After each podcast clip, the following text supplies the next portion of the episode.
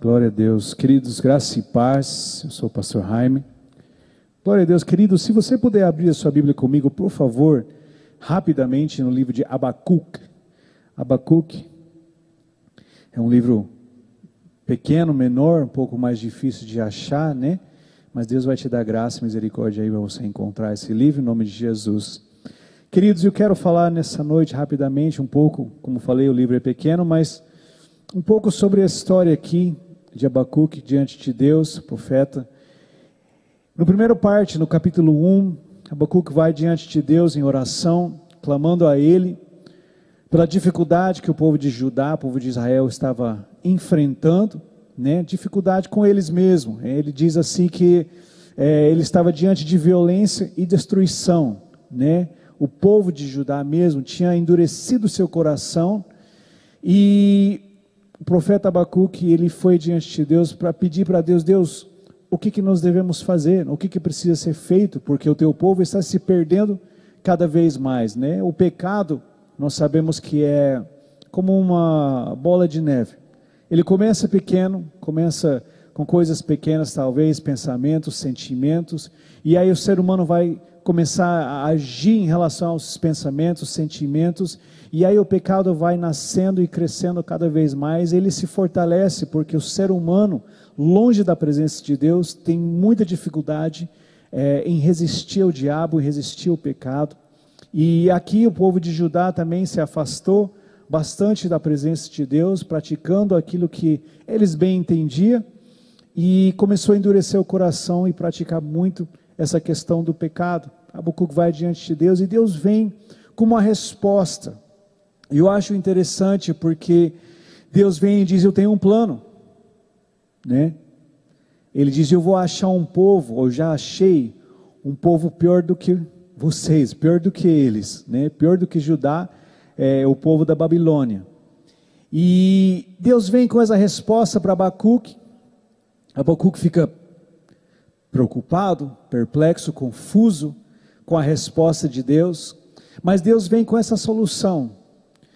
E algo interessante que eu quero falar hoje, né, a primeira coisa que eu quero falar, é que o plano de Deus, ele é real, verdadeiro e ele existe. Mas nem sempre o plano de Deus é como o homem imagina. Por isso que a Bíblia é muito clara quando ele fala que os pensamentos de Deus são muito além dos nossos pensamentos. Deus é muito diferente daquilo que nós achamos que Deus deveria ser. Talvez você tenha uma ideia, um pensamento de, de um Deus é, é, forte, grande, que é bondoso, generoso, que nos ama acima de todas as coisas, e assim de fato é. Mas nós pensamos que Deus, nessa bondade dele, nesse amor dele todo para conosco, deveria fazer a nossa vontade. Não é verdade? Às vezes a gente acha que, puxa, Deus é tão bom, ele vai fazer o que eu quero. Mas não é bem assim. E isso é uma das coisas que nós precisamos entender profundamente dentro do nosso coração, dentro do nosso entendimento. Deus ele é soberano sobre todas as coisas, ninguém manda em Deus. Ninguém vai torcer o braço de Deus. Ele é soberano, e dele todo o poder, toda a honra e toda a glória. Ele faz da forma que ele queira fazer. E nós como filhos de Deus, como homens e mulheres aqui na terra, nós não temos esse, esse poder acima de Deus. Nós não somos soberanos sobre eles quando nós queremos alguma coisa, ou quando nós achamos algo, mas eu acho que tem que ser assim. Se Deus fizer tal coisa, ia, ia ser melhor. Assim como Abacuque foi diante de Deus, falou: Oh Deus, algo tem que ser feito, né? O que, que podemos fazer para o povo, né? Talvez ele tinha um plano na cabeça dele, uma ideia de, puxa, né? Vamos levar o povo para o arrependimento, vamos ajudar esse povo, sei lá, fazer alguma coisa. E quando Deus vem com a resposta de que Ele enviará as, o, o, o povo de Babilônia para tomar Judá, para tomar Israel, o Abacuque fica espantado, ele fica com medo, falou, mas meu Deus, então a gente vai ser escravo? A gente vai entrar num, num caminho de sofrimento? Queridos, primeira coisa que nós precisamos entender, como Deus é soberano, o seu plano, ele é soberano. E como Deus, Ele é um Deus bondoso e nos ama, o plano dele, que é soberano sobre todas as coisas, é para o nosso bem, mesmo que não seja de acordo com aquilo que nós achamos que deveria ser. Talvez na tua vida hoje você pensa, puxa, eu sou da igreja, eu sou crente, eu sou isso, eu sou outro, e eu acho que a minha vida deveria ser dessa forma, que eu deveria poder fazer certas coisas, ter certas facilidades, por que, que algumas coisas acontecem na minha vida ainda, por que, que eu tenho tantas dificuldades, talvez numa vida financeira, ou talvez no meu relacionamento, num casamento, por que, que eu tenho tanta dificuldade em, é, não sei, em trabalho e terminar alguma coisa como uma faculdade? Eu não sei qual é a, a dificuldade que você tem, tem, enfrentado esses dias, ou os medos, ou é, é, os problemas que têm é, surgido no teu caminho ali. Mas eu quero te lembrar de algo, querido. Deus de fato é um Deus bondoso e generoso. E de fato Ele nos ama. Mas muitas vezes o plano dele nos levará por um caminho aonde a gente vai ser despertado aonde a gente vai entender que na verdade nada na nossa vida é culpa de Deus e toda a culpa é nossa mesmo. A falta muitas vezes de sabedoria, a falta muitas vezes de fé, a falta muitas vezes de buscar o conselho do Senhor, buscar a sua palavra, a falta de parar no teu dia a dia para você buscar a Deus, já é um sinal de que nossa dependência não é de Deus, e que isso vai gerar dentro de nós certas consequências lá na frente, porque se nós não, tam, não estamos dependendo de Deus, já estamos errados. Os problemas que nós enfrentamos, né, depois Abacuque vai diante de Deus novamente, reclamando, mas Deus, como que o Senhor vai enviar um povo pior do que a gente? Como que o Senhor vai fazer uma coisa dessa? Como que o plano do Senhor envolve uma coisa tão terrível? Como que o plano que tu és um Deus tão maravilhoso envolve uma coisa tão difícil?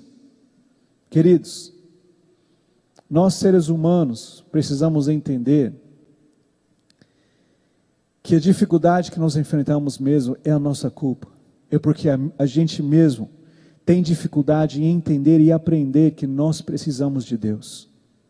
Que nós devemos a Ele essa honra, essa glória de buscá-lo e de obedecê-lo no capítulo 2, no versículo, oh, desculpa, no capítulo 2, no versículo é, 4, né, Deus diz assim, a resposta de Deus, escreve, o ímpio está envaidecido, seus desejos não são bom, bons, mas o justo viverá pela fé. Esse justo viver pela fé nós precisamos entender a primeira parte: o justo. Quem é justo? O justo é aquele que conhece a Deus, aquele que vive a Sua palavra, aquele que entende a palavra de Deus e que decide no seu coração, assim como a pastora Fer pregou agora nesse momento, tem essa convicção, essa decisão na sua vida de viver de acordo com a palavra de Deus e buscar a presença de Deus. Esse, sim, diante dos olhos de Deus, é um homem justo. O homem que tem se negado a si mesmo, que tem negado o seu passado, que tem negado uh, aquilo que não agrada ao Senhor, diante dos olhos de Deus, esse é um homem justo.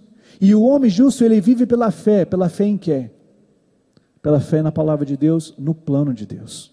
Naquilo que Deus achar justo, naquilo que Deus achar certo.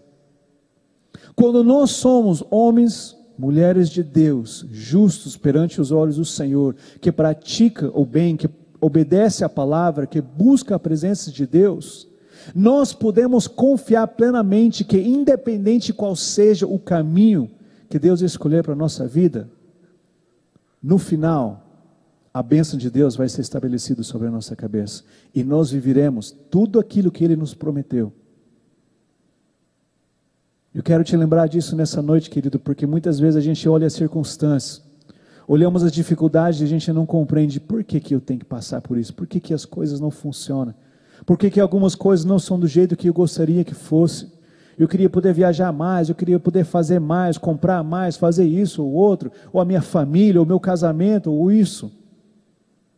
E muitas vezes usamos a nossa boca para reclamar diante de Deus, assim como Abacuque fez reclamou diante de Deus, quis saber o porquê das coisas. Mas na verdade, Deus, na sua soberania, no seu plano soberano, Ele está no controle de, de todas as coisas. E a única coisa que nós devemos fazer é confiar no Senhor. Eu quero te lembrar disso nessa noite, querido.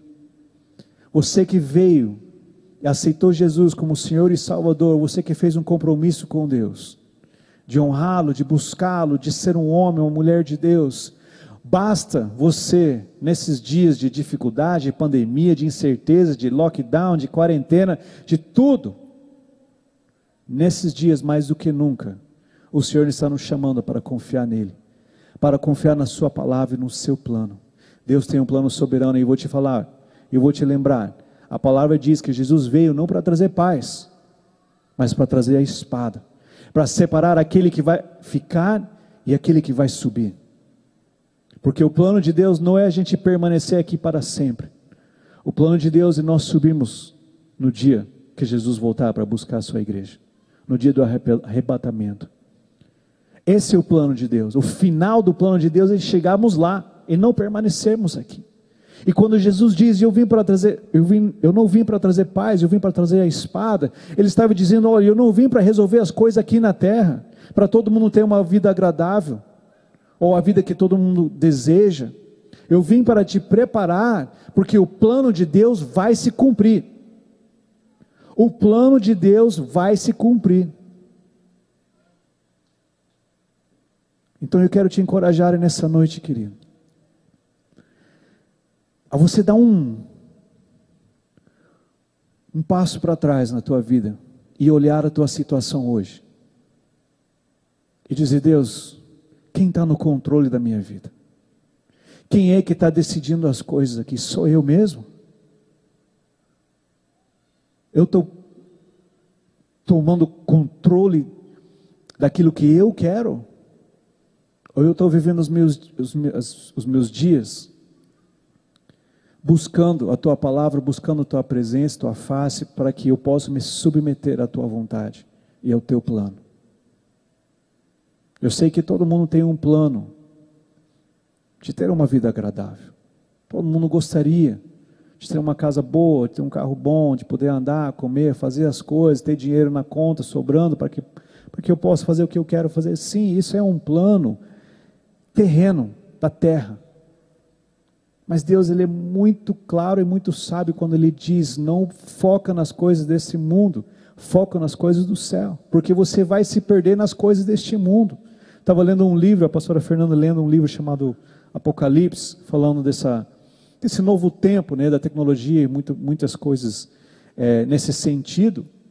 E de fato, o livro começa falando que toda essa tecnologia está abrindo os olhos para os seres humanos para uma eles estão unificando as coisas. Todo mundo usar a mesma roupa, todo mundo querer as mesmas coisas, desejar as mesmas coisas, querer fazer as mesmas coisas, ir nos mesmos lugares.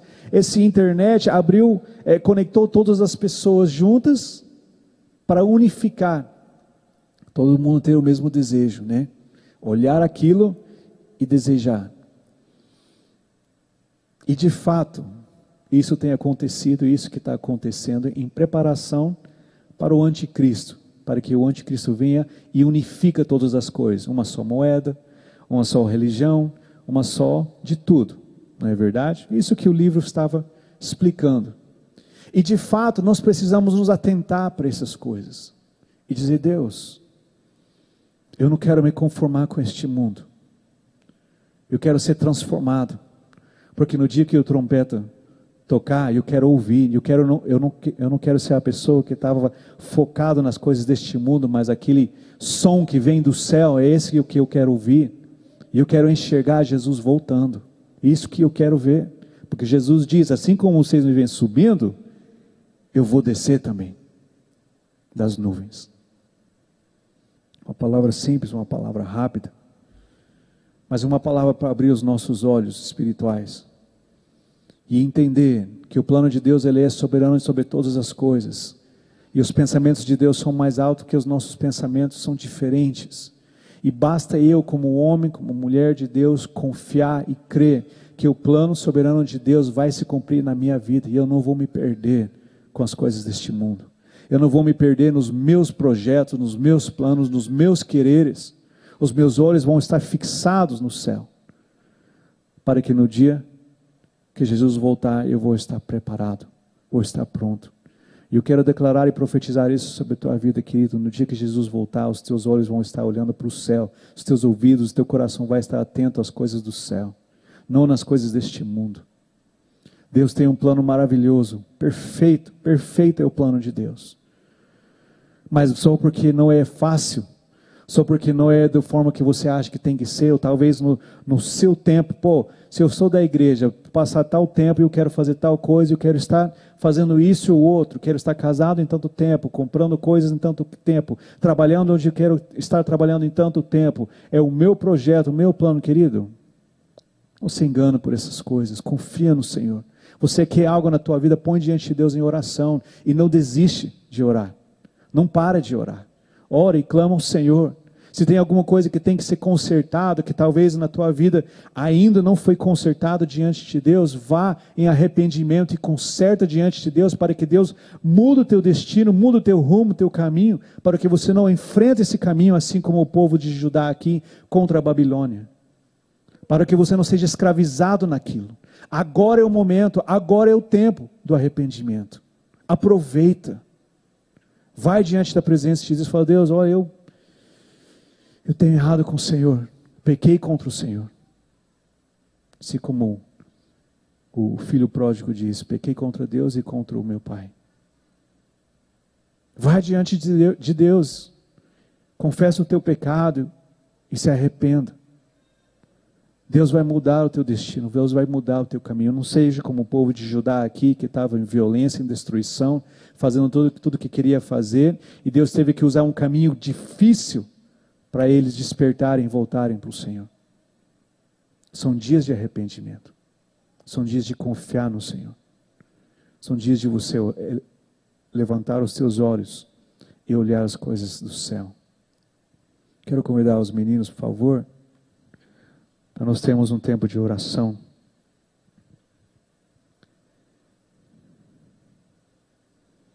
Como tem sido esses dias para você? Talvez alguns reclamando muito de lockdown, sem trabalhar, sem dinheiro.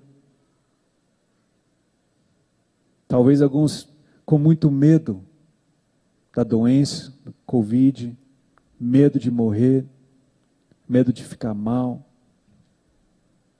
Eu não sei qual é a situação que você tem enfrentado nesses dias, querido, mas se você for um homem, uma mulher justo diante de Deus, perante Ele, Deus está te chamando nessa noite para viver pela fé, não por aquilo que você está vendo. Não por aquilo que o mundo tem te, te mostrado e te cercado nesses dias. Vive pela fé, querido. Confia no Senhor. Lembra das promessas de Deus na tua direção. Fala, Deus, eu vou segurar nas tuas promessas. Eu vou segurar na tua palavra, Senhor. Nós temos lido bastante nesses dias, teve a semana de oração, bastante o livro de Salmos, bastante o livro de Provérbios, Medita na palavra do Senhor, você vai ver que o Senhor é bondoso e ele vem para livrar o seu povo. Ele ama o seu povo. E se seu povo se humilhar, se o povo de Deus se tornar dos seus maus caminhos, ele vem e ele traz a salvação. O que é que você tem feito com os teus dias? O que é que você tem feito com o teu tempo? O que é que você tem declarado com tua boca? São dias, querido, de ir diante de Deus, buscar a face do Senhor, se arrepender dos seus maus caminhos e confiar plenamente nele. Dizer, Deus, eu confio no Senhor. Eu não estou vendo, não estou entendendo.